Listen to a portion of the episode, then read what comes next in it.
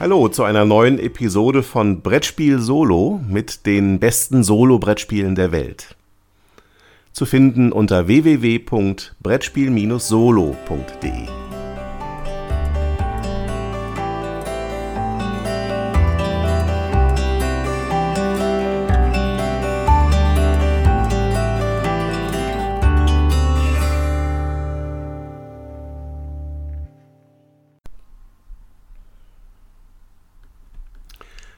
Arkham Horror, das Kartenspiel, erschienen beim Heidelberger Spiele Verlag, ist ein Spiel von Nate French und Matthew Newman für ein bis zwei Spieler ab 14 Jahren. Die Grundbox enthält das Spielmaterial für bis zu zwei Spieler. Das Spiel kann jedoch mit zwei Grundboxen auch mit bis zu vier Spielern gespielt werden. Arkham Horror, das Kartenspiel, beinhaltet drei Szenarien, die zusammen eine Kampagne bilden und im Lovecraft-Universum angesiedelt sind. Darin übernimmt jeder Spieler die Rolle eines Ermittlers, der im Laufe des Spiels Hinweise sammelt, bedrohliche Orte erkundet und gegen böse Mächte antritt, um am Ende das Geheimnis zu enträtseln, das die Ursache für die unheilvollen Ereignisse des Szenarios ist. Arkham Horror, das Kartenspiel, ist ein Living Card Spiel. Das heißt, die Karten des Grundspiels, aus denen die Spieler nicht nur die Szenarien erstellen, sondern auch ihre Handkartendecks bauen, können durch Erweiterungen verbessert werden, die in weiteren Szenariopacks nach und nach veröffentlicht werden. Die Erweiterungen enthalten zusätzliche Ermittler, weitere Szenarien und ergänzen neue Spielerkarten, mit denen die bisherigen Kartendecks erweitert und durch zusätzliche Optionen und Mechanismen versehen werden, die das Spiel bereichern und vertiefen. Im Laufe eines Szenarios optimieren die Spieler ihre Handkarten ständig, zum Beispiel durch verbesserte Ausrüstungsgegenstände und Verbündete, die ihnen helfen, das Ziel des Szenarios zu erfüllen. Gleichzeitig haben sie aber auch mit ihren persönlichen Dämonen zu kämpfen und können nicht nur ihr Leben, sondern auch ihren Verstand verlieren.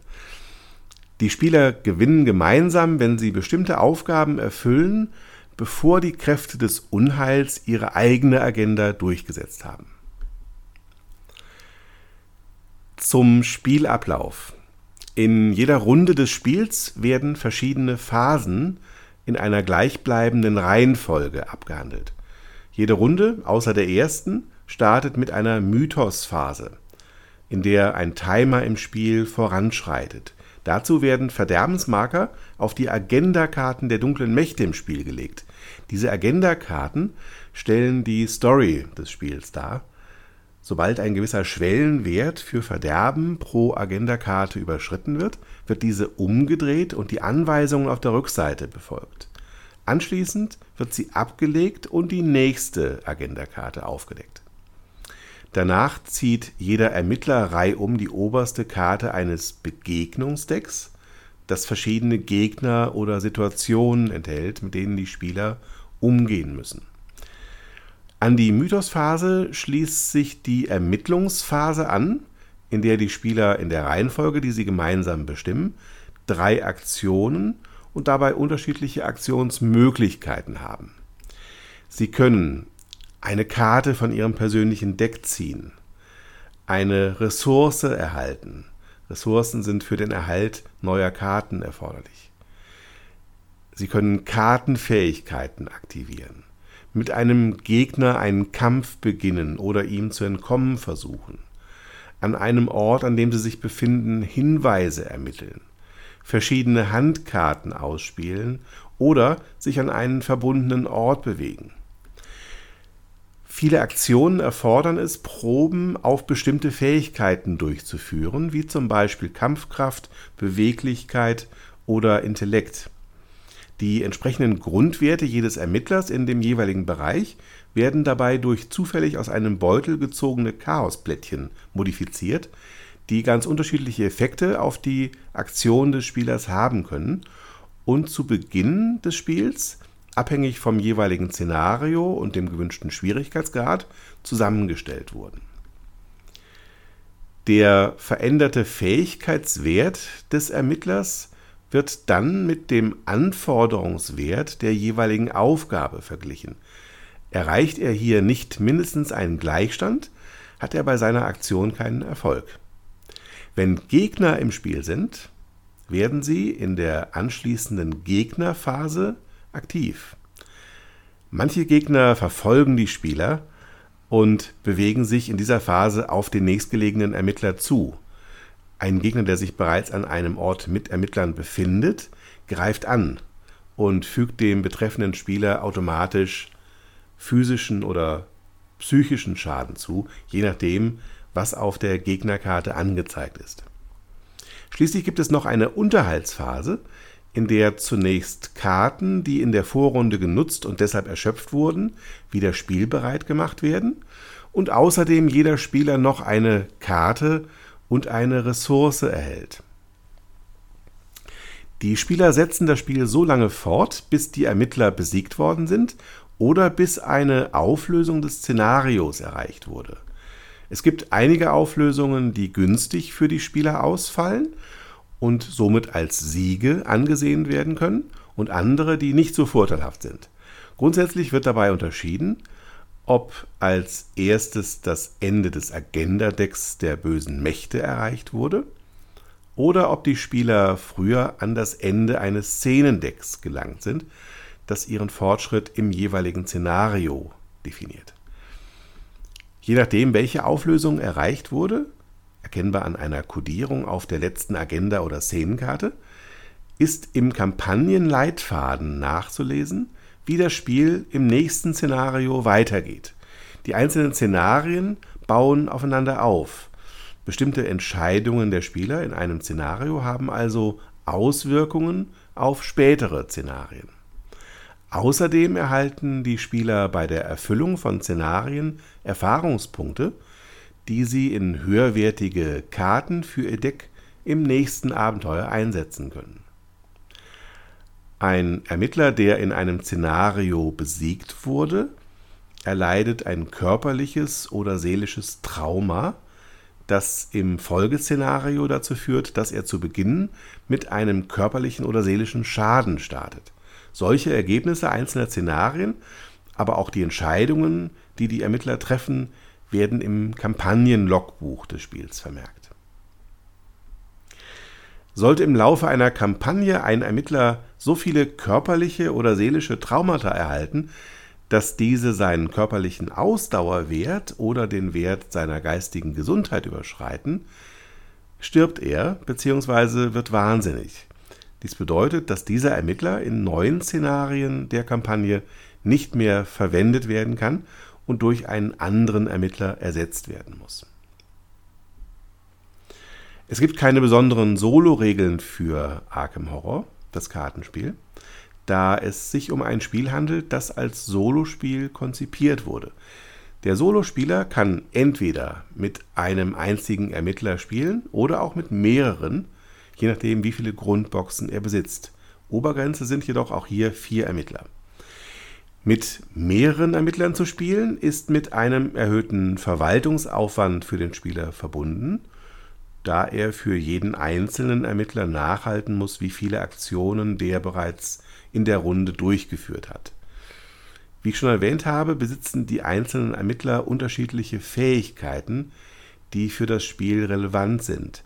Manche haben eine höhere Willenskraft, einen höheren Intellekt, mehr Kampfkraft oder Beweglichkeit, die man durch einen entsprechenden Deckbau noch unterstützen kann. In der Kombination solcher Ermittler können sich Synergieeffekte ergeben, die das Solospiel durchaus bereichern können. Spaß macht das Spiel aber auch mit einem Ermittler. Die Zahl an zu findenden Hinweisen ist in einem solchen Spiel dann entsprechend angepasst. Mein Fazit. Schon wieder eines dieser Überfliegerspiele der letzten Jahre. Wie sollte es auch anders sein? Handelt sich bei den in diesem Blog äh, vorgestellten Spielen ja immerhin um die besten Solospiele der Welt, meiner Meinung nach. Bei BoardGameGeek.com befindet sich das Spiel aktuell auf Platz 17 des Gesamtrankings, auf Platz 8 der thematischen und auf Platz 1 der anpassbaren Spiele. Das Spiel ist also aktuell in der Community der Spieler sehr beliebt und ich bin also offenbar nicht alleine mit meiner Meinung.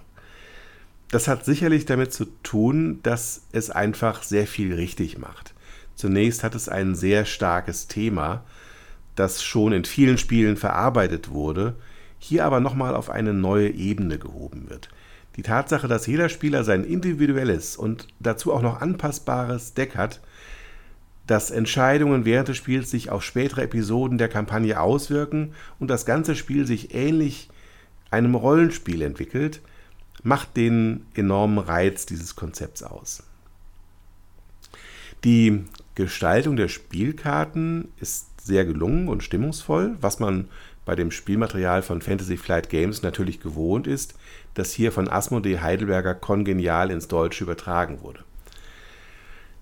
Richtig ist, dass die Grundbox von Arkham Horror, das Kartenspiel, nicht genügend Karten enthält, um das Spiel zu zweit in allen Kombinationen von Ermittlern zu spielen oder um die Decks gezielt nach bestimmten Vorlieben des Spielers zu bauen. Dazu sind tatsächlich zwei Grundboxen nötig, was im Übrigen in der Anleitung des Spiels auch erwähnt wird. Im Solospiel ist dies aber nicht so tragisch, da man auch mit einem Ermittler ein gutes Spielergebnis haben kann und so eine ausreichend große Variabilität gewährleistet ist. Bei den insgesamt fünf Ermittlern der Grundbox gibt es natürlich auch bei zwei verwendeten Ermittlern Kombinationen, die funktionieren. Und es kommt hinzu, dass nicht alle Karten in jeder Partie ins Spiel kommen. Dies ermöglicht dem Spieler also auch noch in Folgespielen Neues zu entdecken zumal sich jeder Ermittler durch seine individuellen Decks auch unterschiedlich spielt. Das Spiel wartet mit einer relativ hohen Komplexität auf und die Spielanleitung ist dementsprechend recht umfangreich. Das Spiel richtet sich also wohl eher an Vielspieler. Ich habe in dieser Rezension auch tatsächlich nur die Grundzüge des Regelwerks beschrieben, um einen Eindruck vom Spielgefühl zu vermitteln. Es gibt also noch eine ganze Vielzahl an kleinen Detailregeln, die hier hinzukommen, die hier nicht erwähnt worden sind. Es ist also eine gewisse Einstiegshürde zu bewältigen. Äh, und auch der anfängliche Aufbau des Spiels ist nicht ganz ohne, da die verschiedenen Kartenstapel erst noch für jedes Szenario vorbereitet werden müssen. Unglücklich ist in diesem Zusammenhang, dass man beim Zusammenstellen der einzelnen Szenarien nicht umhin kann, bestimmte Details auf den Karten bereits zu entdecken und damit bereits eines Teils des Spielspaßes beraubt wird, da die Markierung der Karten äh, im Hinblick auf ihre Zugehörigkeit zu den einzelnen Szenarien schlecht gelöst ist. Da wünscht man sich äh, die Prinzipien äh, von Time Stories äh, in dieses Spiel, denn äh, das ist dort ein wenig besser gelöst als hier. Wenn man sich auf das Spiel einlässt, wird es außerdem nicht bei der Basisbox bleiben. Das Spiel ist in seinen Erweiterungen darauf ausgelegt, eine Kampagne einzuführen und diese dann über acht Szenarien hinweg zu entwickeln. So geschehen in der ersten vollständig erhältlichen Kampagne der Dunwich-Erweiterung des Spiels. Und auch in der Carcosa-Erweiterung, die jetzt begonnen wurde, sieht es ähnlich aus. Auch da wird es wahrscheinlich wieder acht Szenarien geben. Es ist naheliegend, dass man eine solche Kampagne dann auch bis zum Ende erleben möchte. In der Summe ist dies dann natürlich ein Kostenfaktor, über den man sich bewusst sein muss, bevor man damit beginnt.